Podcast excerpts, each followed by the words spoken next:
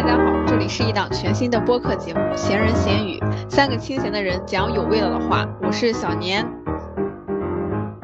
我是顺顺，我是杨桃。最近呢，在网上刷到最新一季的《披荆斩棘的哥哥》这个综艺正在热播。嗯，大概主要就是讲许多资历不同呀、领域不同呀一些哥哥们，然后尝试。突破性的一些表演，然后也通过这种社交场景展示一下个人魅力吧。然后既能看到这些人的真实才华，又能感受到这些哥哥们的个人魅力。然后我就很想说，终于在我快要三十岁的时候，当年追的人终于被看到了。所以今天呢，我们就来聊一聊那些年我们曾经追过的零七一三们吧。嗯。那你们现在还在追星吗？不追了，我都要比那些明星年纪还大了，实在是没有那么多精力了。而且现在也觉得明星他就是一份职业，职业都一样，没有什么特别的，都是那个一边骂着一边工作。对，而且就是最重要的就是现在没有非常那种特别让人眼前一亮的人。嗯嗯嗯，对，而且就是感觉追星这个字眼好像突然 变得特别陌生，真的是随着年龄的增长，渐渐的对这种明星的这种热烈程度慢慢的就降低了。但是当我看到零七一三那几位哥哥的时候，尤其是听到他们的歌的时候，那种莫名的记忆还是会被唤醒，就是。听着特别热血沸腾，就你们当时还记得当年的快乐男生吗？哈哈，我那个时候太小了，我家电视都收不到湖南卫视。但是陈翔淘汰的那个片段，我当时在同学家看到了，当时大家都哭的不行了。我只记得这个地方。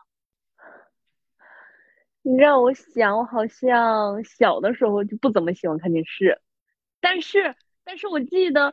那个演的时候，我我还在上初中，然后我有一个同学，一个女同学，超级迷恋陈翔，主要是主要是他唱的那个烟火真的很好听，而且陈翔长得也比较比较周正，比较好看那时候。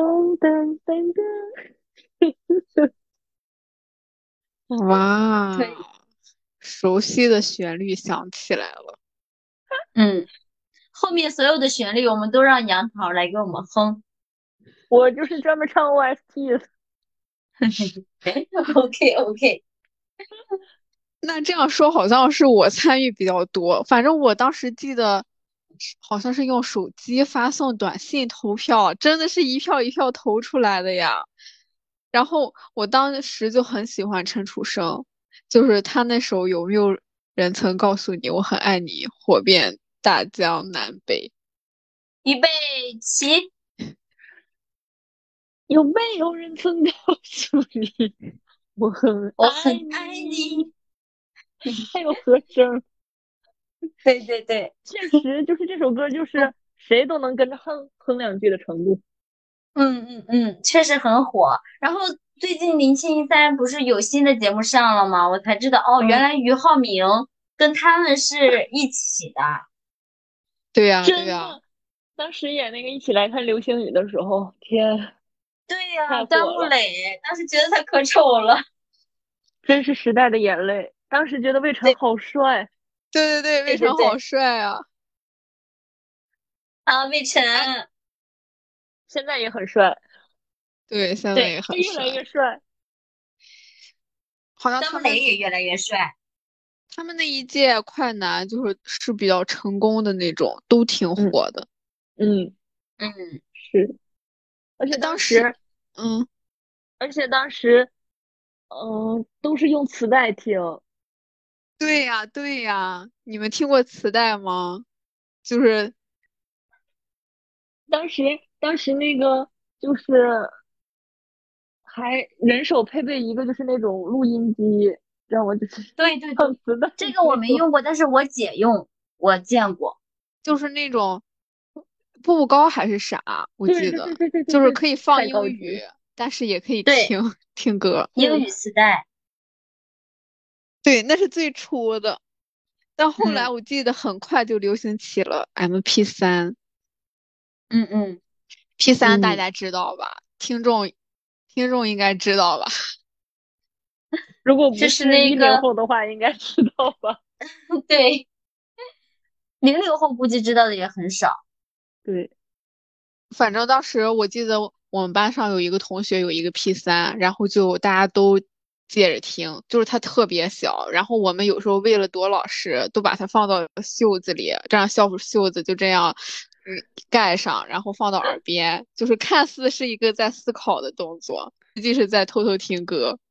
全天下的听歌就是偷听的方式都一样，真的吗？你们也那样？真的。而且这个动作，我感觉出现在了非主流时期的照片里有很多。天天天而且后来就是老师收手机的时候，他不收 P 三、P 四这种，他觉得说啊，你可以听个英语，听个音乐，对对但是不能玩对手机。嗯，对，但是后来就是被那种这个手机给代替了，因为手机也可以放歌啥的，就 P 三就越来越少了。嗯，是。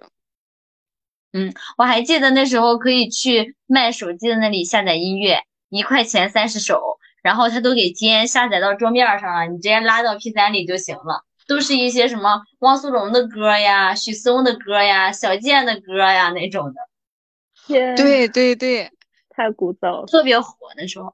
哎，当时那个许嵩对他的传言好多呀，因为他从来没有露过脸。对吧？对对我还，记得那个当时说那个《玫瑰花的葬礼》是他写给他前女友，说他前女友去世了，对，对，原来他都听过。大家都会唱，预备起。玫玫瑰花的葬礼，埋葬归你的回忆。但是我从小就没有一个 MP 三，当时我看我同学有，还挺羡慕的。谁哭了？我不是。我也没有，我们一起哭。啊，我也没有。哦，那还好。三个人这么穷，全世界唯三没有那个 MP 三的，咱们几个聚到一起。哎，但不知道后来你们玩玩没玩过，就是它是 P 四还是 P 五？就是上面可以玩游戏，可以听歌，可以查英语，可以查英语单词。哇，当时在我记得有这么个东西。我忘了它叫啥了，就是在上高中的时候好火呀。我们那时候就开始流行那个叫谁呀？他叫什么来着？啊，陈奕迅的歌。那时候那个小玩意儿里边全都是陈奕迅的歌，就每天都排号，今天你玩，明天他玩，后天我玩。天，还可以看那个 MV 是吗？反正就里边还可以玩玩游戏，然后但是也可以查英语单词。老师来的时候，你就可以拿出来，就是说我在查东西。那个时候好便宜，这些数码产品就几百、一千多块钱都是贵的，哪跟现在手机真是服。哇，现在上万，我真的是买不起了。买不起，买不起。但是说到零七一三，就是我感觉就是那些人好像在我们记忆中并没有走远，就甚至在我们长大成人之后，又一次的被大家看到了，就是真的还是很感动呀。而且王栎鑫他那时候出道，这过了这么多年，归来也才多少岁？三十几还是二十几？二十八？三十几二十八疯了，三十几？三十三？归来也才三十三，我忘了，反正我觉得他好小。而且长得也很嫩。嗯，嗯是的我，感觉就是跟现在这些当流小生、当红小生也差不多。是的，哎，你们记得你你们有印象路虎吗？啊，不是路虎，叫叫啥来着？啊，我忘那个男的叫啥了，他已经不出现在大众视野中了。然后当时还支持他来着，陈翔跟那个谁打对手，哎，我当时也投给了陈翔，但是我现在都不好意思说我喜欢陈翔。人总是会变的嘛，他们在长大。叫那叫那个什么伟，就是和苏醒醒打仗，李伟，李伟，李伟李伟，哦，李伟，我忘，哦反正是他俩 PK，我记得。托塔李天王，别当时李伟，李伟塌房的更早跟苏。醒打架的那个。李伟他都直接不火了，但当时他好像挺火的。他塌房的更早他被封。杀了。没错。哦，当时那一届还有张杰，对呀，对张杰，他们那一届真的好火呀，都。对，而且真的很有实力那种，质量很高。对对对对对，就是这里很想浅放一下他们比较燃的歌给大家听一下。充满鲜花的世界到底在哪里？带着赤子的骄傲。曾经的我想唱，就唱我最闪亮。这一年夏天有最感动的阳光。你给我梦想，我勇敢往前闯。风吹雨打，拍拍肩膀。就唱我最闪亮。这一年夏天有最温暖的目光。记忆的远方，我披戴着荣光，照进天窗，擦亮梦想。我最闪亮。就真的是每一次听到这些歌，会再一次的热血沸腾。就是你们有没有其他的什么追星的经历呀？啊，嗯，那个我可以说偶像练习生吗？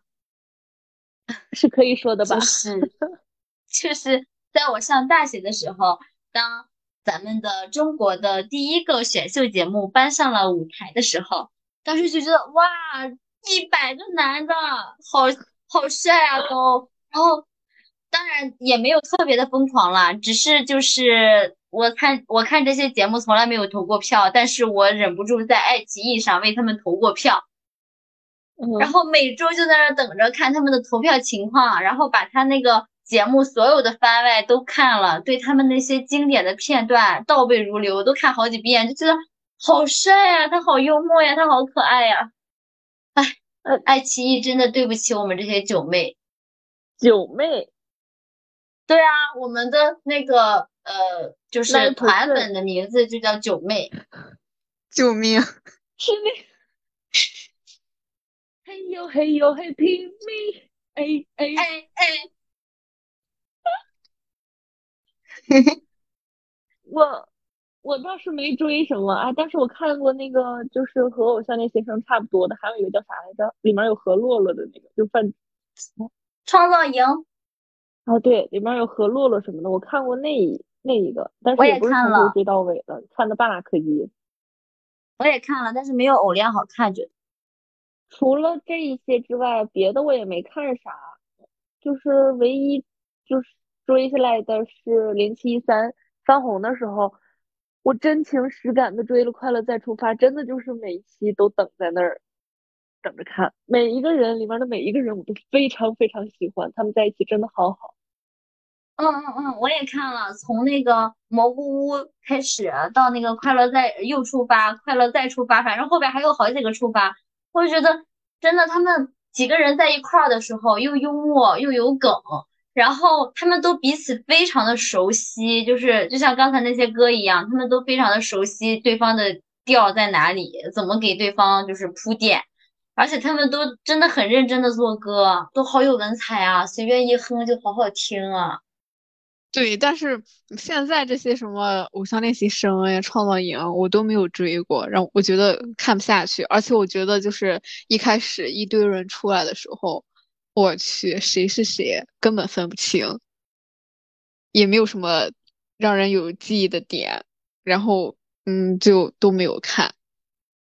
但是我们在录这一期节目的前一天，正好是。继承者们这部韩剧十周年的日子是太快了，就是就是我刚好刷到就是他们的视频，就是我看的时候我甚至有种想哭的冲动，就是你们能 get 到吗？就是当年他们大火的时候就有一个约约定，就是说十年之约怎么样怎么样，但是这十年来的这么的快，就是青春一下子就过去了，就好像当年我们看他们，然后现在我们在。回头去看以前那些青葱岁月，就真的很美好，仿佛还能看到那个曾经青春真挚热烈的那个少年。天，我要哭！我记得《继承者们》是我在高考的那一年大火的。金哇，叹。真的超级火，金叹啊！嗯，我也是每一个人物，里面每一个人物都非常饱满。真对，对，就是女女生其实也没有很惹人嗯讨厌那种，就即便他是对坏的那种角色。然后男二金宇彬，我就是从那时候入的坑，好喜欢金宇彬呀。我在我在那个剧里，我觉得他一点儿也不好看，什么呀？后来他出了剧之后，我觉得好帅。好帅呀，金宇彬！哇，那你们还记不记得你们追的第一位明星呢？嗯，我不记得了。你是不记得了，还是不敢说？我不好意思说了。让我们一起说出他的名字。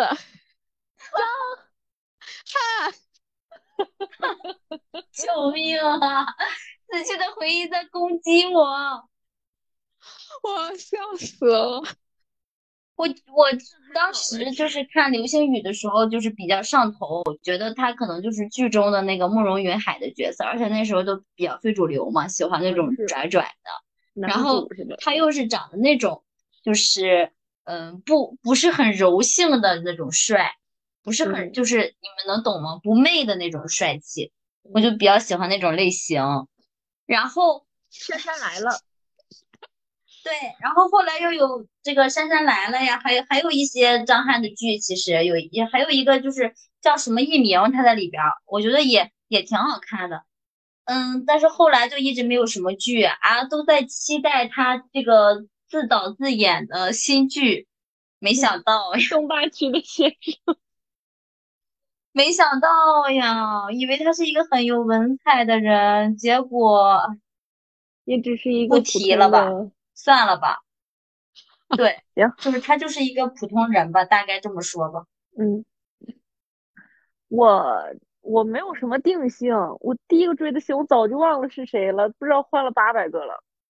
但是但是我记得大概记得有过魏晨，真的很帅，那是流星雨的时候真的很帅。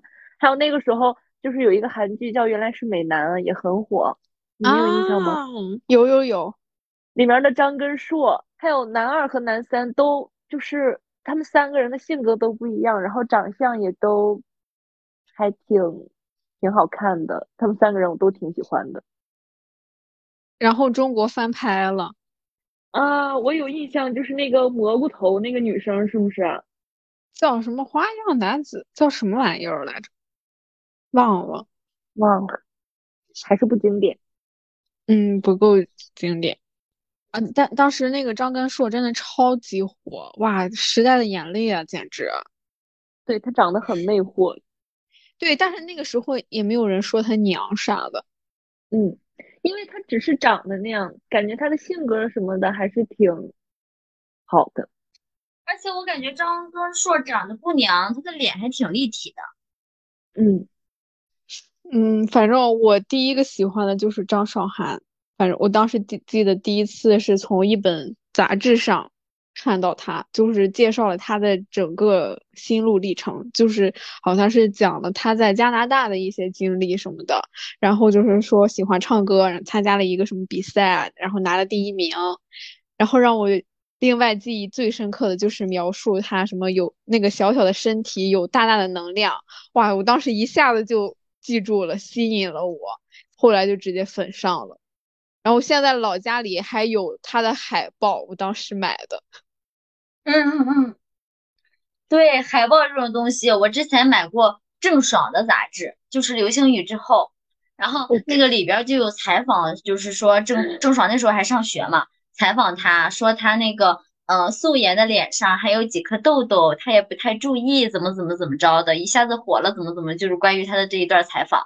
看完之后，我还把那个照片都贴了起来，贴了我们家那个柜子上，现在那个柜子上还有。我这然后对，现在那个柜子上还有，一看啊，这还有他的介绍呢。就是那时候那个采访还是那种电话采访，就是说他呃嗯嗯嗯怎么着，对，说他怎么接电话的时候还有低微的笑声什么的，反正就是那种。书立上特别是我那个书立上，我那个书立上贴的全是林志颖和那个一起来看流星雨他们的那个照片，他们那个穿着爱丽丝顿的校服拍的照片啊，好好看。救命爱呀！这顿，哎，这个一起来看流星雨，给你灌了什么迷魂药？啊，你不懂，你真的你你又喜欢张翰，又喜欢郑爽，但是我自自从知道他俩在一起之后，我就觉得他俩迟早会分开的。甚至他俩塌的一个比一个严重，对，真服了。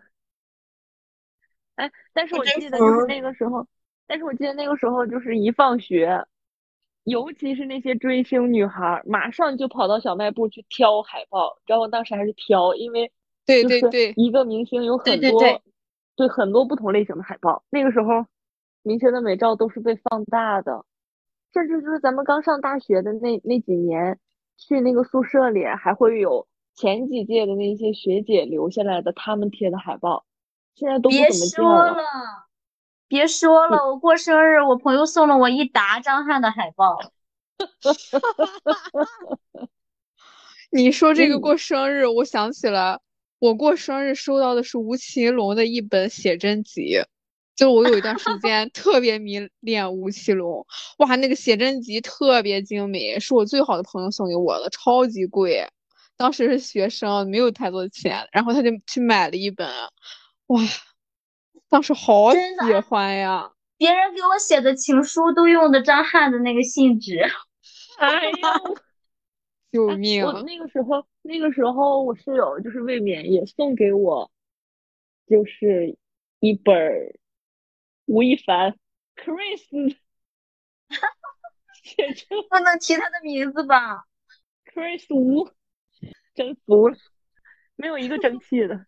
真的，怎么都这么不争气呀、而且当时就是大火的明星都会有海报，我看我老家那些海报上都有有签名，就好像才一两块钱一张吧，你随便挑，嗯嗯嗯，很便宜那时候。对，特别便宜。然后我前两天在网上刷到一个呃小女孩儿在卖什么明星小卡什么东西，就是好超级贵那个卡好像是，但是咱以前也有那种卡，咱那些卡也是随便挑。对啊，嗯，确实是追星的成本更高了。对，但是我们小时候好像对追星这个事情好像是比较反感的，就是家长会觉得这是一种不务正业呀，什么耽误学习呀，然后大家买海报啥的也都是偷偷的买，嗯，就不会分享。就是你们有吗？嗯，我就就是是那个海报海报买了之后都不舍得贴那个贴画，都得留着最好看的最后贴。天呀，我我都没买过海报，啊，回头我把那个我那一沓张翰的送给你。婉拒了哈。那你们现在追的人有变吗？嗯，嗯，你说呢？内娱现在塌到这种程度了，就是说从咱从小陪咱长大的那些明星们，就是现在还在的不多了。其实，真的，我天，真是救命！而且他们是因为年龄大的原因吗？就是怎么都开始变油了呀？对呀、嗯，是，就是我现在还比较喜欢刘诗诗，我之前也提到过，就是我第一次看刘诗诗，我就粉上了她，应该是我第一次追，就是追她那个《步步惊心》，哇，直接沉迷了。然后后来我就觉得她那就是确实她人也很淡然呀，然后就几乎他所有的电视剧我都看过。现在呢，我也等待着就是他的《一念关山》上映，希望大家多多支持。好的，好的，好的，好的，好的。好的，好的。其实我们现在就是成长了哈，有能力追星了，但是这一路走来，你们觉得追星的意义是什么呢？嗯，我最有印象的就是疫情期间的时候，我好像也跟大家说过，就是当我们穿着大棉裤、二棉袄的，天天在家素颜朝天的，我甚至就是在家有时候我脸都不洗，反正也不能出门。那个疫情期间，那个时候就有一个选秀节目，就是《青春有你》，就是虞书欣他们那一届。嗯嗯嗯，我当时看的时候，就是他们，就是我们在那儿，就是素面朝天，脸上全是油，头发也不洗的时候，他们在那里边儿穿的非常的精致，打扮的非常的漂亮，就是然后呢，又给大家唱歌跳舞的，我当时就有一种就是体会到了这种电视节目的意义，你知道吗？就是觉得嗯哇，你看是有人在这么精致、这么漂亮的，我们也应该就是稍微的收拾一下自己，这个就是疫情总会过去的，就有那种感觉，就是人生更有希望的那种感觉。于是我马上就起来洗了个脸，我真的受不了自己那么邋遢。哇，我当时觉得真的，真的就是看到了他们存在的意义。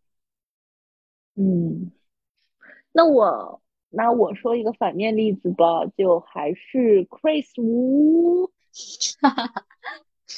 当时我真的挺喜欢他的，就主要还是看脸了。但是后来他塌房塌的真是有点让人恶心了，我也是没想到。所以从那以后我就更不怎么追星了，就没有那么真情实感了，就只是看看就过了。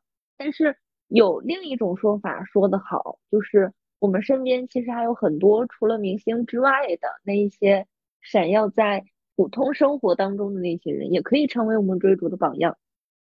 嗯嗯，啊，但是嗯，听到你是 Chris 吴，那么我的张翰好像可以提出来，你还有这么爽？总比 Chris 吴强吧？确实，我不反驳。郑爽可以提吗？她代孕违反法律。嗯，Chris 咱就是说我也没有吗很郑爽，只是碰巧买到了她的杂志。碰巧把她的杂志剪下来贴在了书立上。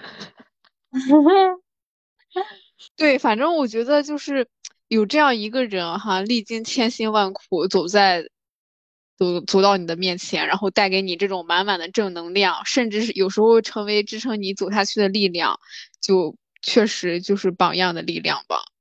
我这里我就突然想到，就是前一段时间鹿晗的演唱会嘛，就是当时他就是他的票是实行实名制，就是为了抵制黄牛，然后包括舞台什么的都是呈现给粉丝是最好的。就是当他站在那里唱起歌的时候，哇，我都感动了。虽然我不是他的什么死忠粉啊，但是我深深感受到这种双向奔赴，就是很很真诚，非常的用心。对，嗯嗯，嗯，这种这种还是挺令人感动的。嗯，而且我嗯觉得，本身欣赏一个人、喜欢一个人，他就是一个很美好的事情。特别美好，就是好像是某种情感寄托在了某个人身上，然后就会默默的朝着他努力那种。嗯，对对对，就是嗯，不管是 Chris 吴也好，嗯，这个汉章也好，反正就是当时喜欢他们的时候，也并不是说要怎么样，而是说，哎，觉得说他有什么样的品质，我要嗯，这个去学习，对吧？当嗯然还是那句话，就是闪光的地方。对他们有对，因为他们有闪光的地方。就是还是那句话，就是我希望在大家在看作品的时候，还是离人远一点，离作品近一点。明星的价值其实就是他创造了什么样的作品，让我们看到了他的优秀作品，不是说他这个人本身。简单来说，其实追星更像是一个虚拟的事情，我们追的并不是这个人，反而是嗯他的作品创造出来的这个价值，或者说带给大家的一个什么样的价值观。希望大家能够嗯理智一点，先过好自己的生活。我们都已经开始劝人理智了。到年纪了，那我想说的就是，明星之所以被称作明星，也并不是因为他像星星一样，就一样就是那种高高在上的，在闪耀着。嗯我觉得更代表着一种给大家指引方向的光亮、光明。正确的追星呢，也可以让我们从优秀的人身上去学习一些优秀的品质，奔向属于我们自己的好的未来，也是好事一桩吧。嗯，那最后就用撒贝宁老师说过的话来做结尾吧。他说：“追星就是追自己，其实是为自己设计一个你理想中的状态。你的目标，你想成为什么样子的人？你其实最终追来追去，追的是自己的影子。因为我们生活的现实世界并不是那么完美，不可能做到如愿以偿，不可能做到有求必应。但是你可以把自己的生活构架在一个虚幻的世界里，看那个目标。”那个样子就是我想要的样子，最终投射到自己身上，是希望未来自己能够像他一样优秀。我希望他们能够成为一个鼓励我你们的目标。最终，这个世界上最值得你去爱的人，除了父母。就是你自己，那本期节目就到这里吧。最后也希望大家都能成为那个你想成为的人。如果大家想要和我们分享的，记得微信公众号搜索“闲人闲语”，第二个“闲”是齁闲的“闲”，找到我们哟。下期见吧，拜拜。下期见，拜拜拜拜。